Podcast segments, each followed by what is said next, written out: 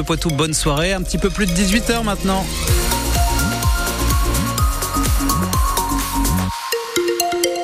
Et la météo pour demain, c'est un redout assez inhabituel jusqu'à 18 degrés avec quelques rayons de soleil mais beaucoup de nuages, un temps qui reste sec.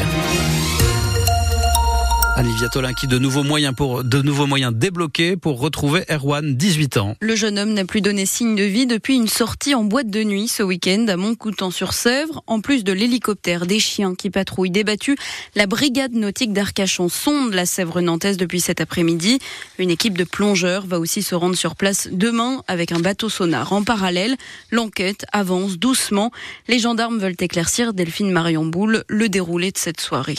Nous sommes dimanche, il est 1h50 du matin et c'est la dernière fois qu'Arwan apparaît en vie. On le voit sur la vidéosurveillance de la discothèque, sur le parking de celle-ci.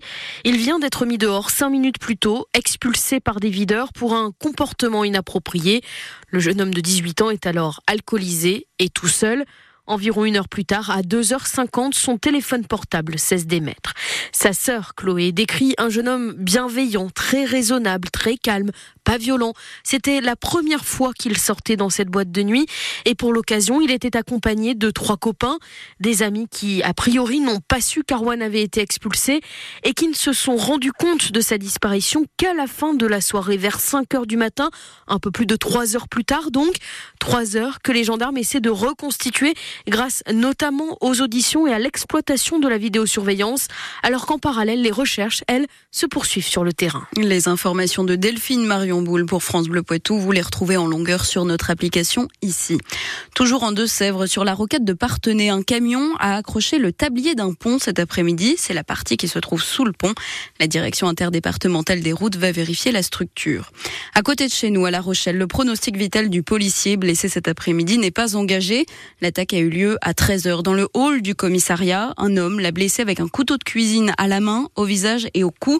Selon le syndicat Unité SGP Police, il en voulait aux policiers d'avoir pris la plainte pour violence conjugale déposée la veille par son ancienne compagne.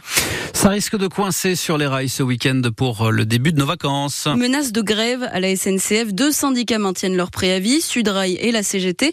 Ils appellent les contrôleurs, Pierre Emparon, à arrêter de travailler dès jeudi soir et ça jusqu'à lundi. La dernière réunion de négociation hier soir n'a pas convaincu Sudrail et la CGT. Les deux syndicats prévoient donc une forte mobilisation jusqu'à 70% de grévistes. À leurs yeux, les promesses faites après la grande grève de Noël 2022 n'ont toujours pas été tenues, comme par exemple la présence de deux contrôleurs par TGV. De son côté, la direction propose des augmentations de salaire, un millier d'emplois supplémentaires, dont 200 contrôleurs et une prime de 400 euros en mars.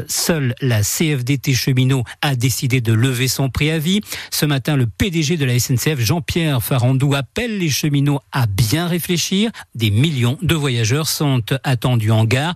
D'ailleurs, si vous devez vous prendre un TGV ou un TER, vous serez fixé demain puisque la SNCF vous informera si votre train circule ou ne circule pas. Une autre colère qui revient sur le devant de la scène, celle des agriculteurs. Un convoi de tracteurs partira demain matin de Bressuire à l'appel de la Confédération paysanne. Le syndicat donne rendez-vous demain midi devant la DAF de Poitiers, la direction régionale de l'alimentation, de l'agriculture et de la forêt. La coordination rurale, de son côté, s'organise pour une action jeudi, toujours à Poitiers. Pour ne pas revivre la crise d'il y a deux semaines, le président Emmanuel Macron recevra demain les représentants syndicaux.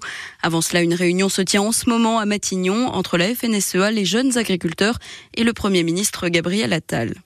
Marine Le Pen prend acte de la décision de la famille de Badinter. Un hommage national sera rendu demain à celui qui a aboli la peine de mort, mais ses proches ne veulent pas y voir ni le Rassemblement national ni la France insoumise.